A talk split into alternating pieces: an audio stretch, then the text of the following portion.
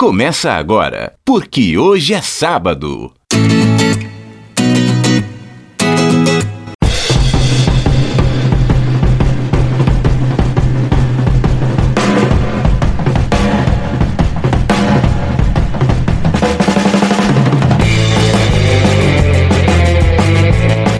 Aí, bom dia para você que é de bom dia, boa tarde para você que é de boa tarde, ótima, ótima noite para você que nos acompanha agora nos bytes da internet.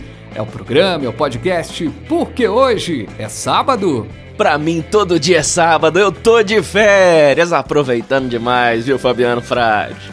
Ailton do Vale está lá curtindo as férias. Eu, Fabiano Frade, tô por aqui em Belo Horizonte mesmo e a gente vai começar o nosso Porque Hoje é Sábado, deste dia tão importante, deste sabadão, dia 20 de junho de 2020. Ailton, e eu começo o programa de hoje mandando um abraço especial para duas ouvintes é, aqui do PQS. Diga lá, quem são? A Daiane, que um abraço para ela, pois a filhota dela, Maria Flor, fez aniversário na última semana.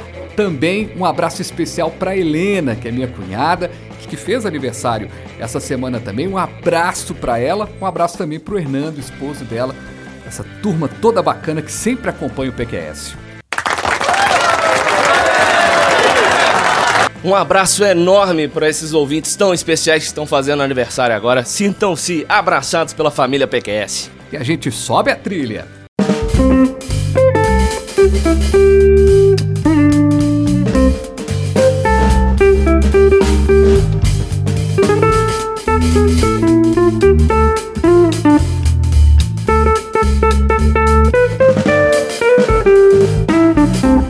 E nesse momento, no mundo em que se discute a questão do racismo, pois é, explodiu toda a manifestação nos Estados Unidos, Durante 10 minutos, George Floyd pediu socorro. O policial, que pressionava o joelho no pescoço dele, debochava. Dizia para ele se levantar, enquanto George respondia que não conseguia respirar. Quem viu a ação tentou intervir, mas o policial só soltou o homem quando ele já estava inconsciente.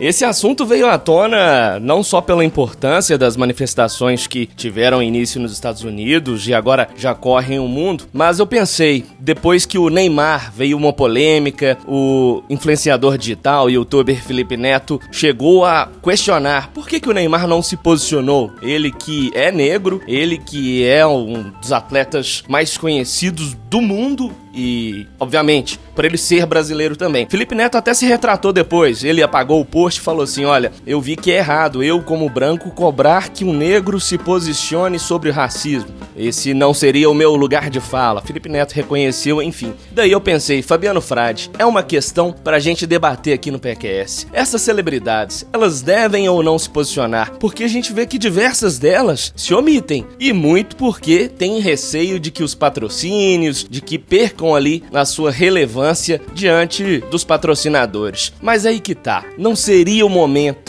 exato dessas pessoas que já têm muito dinheiro. A gente tá falando aqui de artistas que ganham milhões por ano. Não seria o momento deles abdicarem, pararem de pensar somente no bolso e compreenderem que eles, enquanto personalidades que são aí tem milhares, milhões de seguidores nas redes sociais, na internet, é o momento certo deles também se engajarem politicamente, socialmente, não é não, Frade? Pois é, eu acho que tem que se posicionar mesmo e eu acho que, é, de alguma forma, é, a gente tem um problema no Brasil hoje, Ailton, na minha opinião, é, que a gente está vivendo momentos obscuros como a gente viveu na década de 60, no que, eu, no que diz respeito principalmente à questão da política, mas se a gente teve problemas com doenças lá atrás também, né? Que foram maculadas, apagadas pelo regime militar. Hoje a gente tem uma pandemia na cara de todo mundo e o governo quer, ainda minimiza, né? Uma pandemia na cara de todo mundo. Imagina o que foi feito na região militar.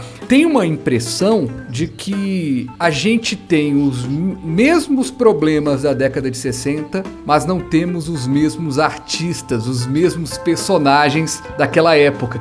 Era proibido uma música, ia lá, faziam composições para ir contra o sistema. Eu acho que é tudo muito blasé demais, sabe? Muito. A gente tem uma, um, um, uma pessoa, um pessoal que parece que tá dormindo. A grande verdade é essa. Eu concordo certamente contigo, Frade. Eu não, não é, eu não poderia esperar uma posição diferente sua, é, colocando até a música, a produção artística nessa pauta, porque você é um cara que adora música, né? Principalmente a MPB, o rock brasileiro uhum. também.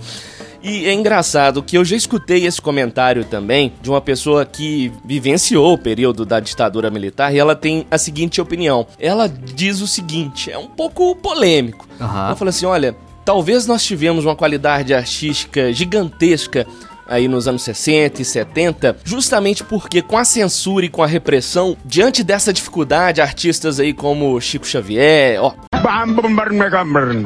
Errou! Chico Xavier. Errou! artistas como Chico Buarque, artistas como Chico Buarque.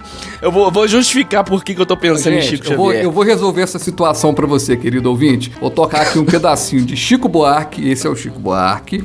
Apesar de você amanhã de ser dia eu pergunto a você onde vai se esconder da enorme euforia. E vamos ouvir um pouquinho, um trechinho da fala de Chico Xavier.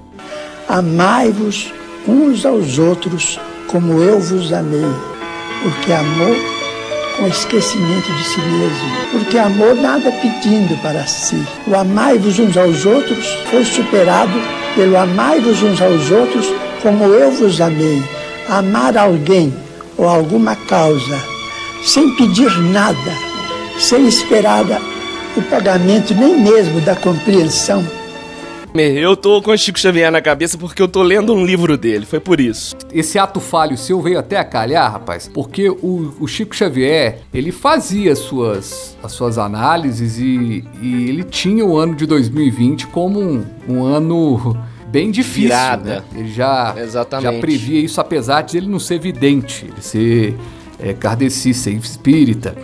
É, mas, cara, tudo isso de nebuloso, Chico Xavier, de alguma forma, já falava que a gente ia viver, né, rapaz? E viver, que... exatamente, Fabiano Freud, você foi cirúrgico, eu acho, na sua análise, porque o pessoal adora de uma teoria apocalíptica. Então, realmente existia essa mensagem do Chico Xavier que nós, que nós viveríamos um período de transição espiritual em que tempos difíceis estariam por vir. Uhum. Aí o pessoal que adora um apocalipse já estava prevendo, ah, é o fim do mundo, é o fim do mundo. Não, o que Chico Xavier quis dizer, e aí não, não é interpretação minha, espíritas sérios já explicaram, é que realmente nós estamos num período de transição em que as dificuldades realmente vão aumentar e que é mais uma oportunidade para nós evoluirmos espiritualmente e é o que está acontecendo, né? Uhum. Nós, tem, nós vemos aí que diante da própria pandemia do coronavírus, nós já estamos repensando nossos modos de agir diante da natureza, diante da sociedade.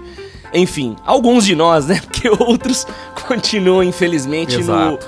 no obscurantismo. Mas aí a pergunta que eu queria te fazer, uhum. uh, até falando aí do, do Chico, Chico Buarque. Buarque ou do Chico Xavier? Do Chico Buarque. Você acredita nessa teoria que a dificuldade faz com que os artistas consigam aí extrair o seu melhor, colocar a criatividade em pauta, seja na letra de uma música ou numa obra de arte? Ah, e por rapaz. isso, como a gente tá em tempos assim sombrios, mas sem a repressão militar ainda nas uhum. ruas, sem a censura, talvez é por isso que esses artistas de hoje não tenham assim colocado, o limão não foi espremido ainda para sair aquele caldo de cultura efervescente. Eu acho que você Vou te devolver isso. Será que o artista que ainda não viu que a gente está no caos é realmente artista? Ah, é verdade. Um artista que não tenha se posicionado. Exato. É, inclusive. Agora, vou, a grande verdade, hum. tem o outro lado também, sabe? Do se posicionar. E aí, a questão do Neymar. É, esses jogadores de futebol são completamente alienados do que está acontecendo no país. Então, essa falta de de noção política, de se posicionar, ela é não só do Neymar, mas de toda uma categoria. Os jogadores de futebol não são mais como Casagrande, Sócrates, né? A democracia corintiana. Reinaldo aqui do Galo. Rei! Rei! Rei! Reinaldo para o Atlético, torcedor de todo o Brasil!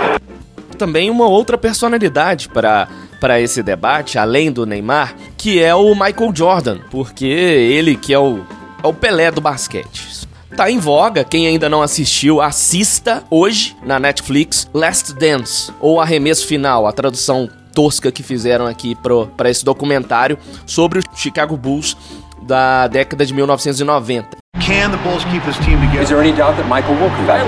questions about the future of Phil Jackson. Will this be his last How will the Bulls ownership deal with their aging stars? E um dos episódios desse documentário que é sensacional, que gira em torno do Michael Jordan, ele polemiza essa questão do Jordan não se posicionar a respeito do racismo. Ele era cobrado fervorosamente nos Estados Unidos, até porque lá nós temos o histórico, por exemplo, do maior boxeador, que é o Muhammad Ali, que se posicionava não só enquanto muçulmano, mas também contra o racismo. E o Jordan, durante anos, ficava calado. Ele não emitia opiniões, mesmo diante de cenários é, polêmicos como esse agora agora lá do Floyd nos Estados Unidos, em que mais uma vez o racismo foi escancarado uhum. em nossa sociedade. E o Jordan, ele deixava claro que ele achava que ele não tinha que se posicionar politicamente, socialmente, e ele estava preocupado sim. O documentário deixa entender isso com o, o bolso dele, com os patrocinadores dele. Hoje, a situação mudou um pouco. O Jordan, inclusive, saiu uma notícia esse mês de que ele doou ou vai doar mais de 500 milhões de dólares aí para instituições que estão na linha de frente no combate ao racismo. Então eu vejo, eu concordo contigo nesse ponto de vista de que eles são alienados, mas é uma alienação assim mais que parte mais da, do, do, fator do cara não querer mais, mesmo se posicionar, no meu entender, porque não tem como o cara ficar sem saber do que, que tá acontecendo no mundo. É verdade. Hoje, com as redes sociais principalmente. E ainda mais. Claro os, que o Neymar é, fica é, sabendo. E ainda mais os caras sendo representantes de uma. De um, de uma imagem que chega no mundo todo. Racismo, preconceito e discriminação em geral É uma burrice coletiva sem explicação Afinal, que justificativa você me dá Para um povo que precisa de união Mas demonstra claramente, infelizmente Preconceitos mil de naturezas diferentes Mostrando que essa gente, essa gente do Brasil é muito burra E não enxerga um palmo à sua frente e pra gente encerrar o programa, Ailton, é, eu queria fazer um ping-pong com você aqui. Você comenta rapidinho é, expressões que a gente usa no dia a dia que são racistas e quem sabe muita gente não sabe que é racista. Cor de pele. Sabia que é uma expressão racista? Não, não tinha ideia dessa. É, pois cor é. de pele? É, cor de pele. É uma expressão que eu não utilizo realmente, nunca parei para Cor de pele é aquele lápis meio rosado que as mulheres usam, que tem um tom que, que não representa a pele de todas as pessoas e tal. E segundo dados é, da pesquisa do IBGE, por exemplo, 53% dos brasileiros se declaram pardos ou negros. E a cor de pele é uma cor mais clara, então é um preconceito. Outra expressão que a gente já usou, hein, no dia a dia, a dar com pau. A dar com pau. A dar com essa pau. daí, se você pensar no, no, no, motivo de usar, de utilizar essa expressão, dá para compreender e é realmente lamentável, né? Que é uma expressão. De onde ela veio, provavelmente é. Brasil colônia e afora. Exato. Deve ser algo bem comum. Outra expressão, meia tigela. Hum. Ah, isso é meia tigela. Ah, essa aí. Porque essa os negros trabalhavam à força nas minas de ouro e nem sempre conseguiam alcançar suas metas. E quando isso acontecia, eles recebiam como punição apenas a metade da tigela Uma de meia refeição. Exato. Criado mudo. Criado, Criado mudo. mudo. Seria o, o, escravo. Exatamente. Aí outro dia, uma decoradora me explicou. Eu falei, aquela peça de cabeceira que fica ali do lado da cama, eu não, eu não lembrava o nome na hora. Ela, ah, criado mudo. Inclusive, fique hum. atento, não utilize essa expressão, porque ela é absolutamente racista. Outra expressão, não sou tuas negas. Tem gente que vai brigar, ah, não sou tuas negas. Claro, uma referência às ah, mulheres. bem racista, né, sem dúvida. Que eram escravas. Uma que é muito fácil você ouvir uma pessoa dizendo e ela é completamente racista é denegrir. Ah, eu sabia que você ia utilizar de essa difamar, daí. né, e tal, e possui na raiz ela realmente. significado de tornar negro. Agora, para fechar e a gente embora de vez, sabe qual que é uma expressão racista que as pessoas acabam utilizando no dia a dia e isso é muito, muito, muito, muito preconceituoso? Diga lá. Moreno. Moreno? É, os racistas acreditam que chamar alguém de negro é ofensivo. Então fala, ah, aquela morena, aquele moreno.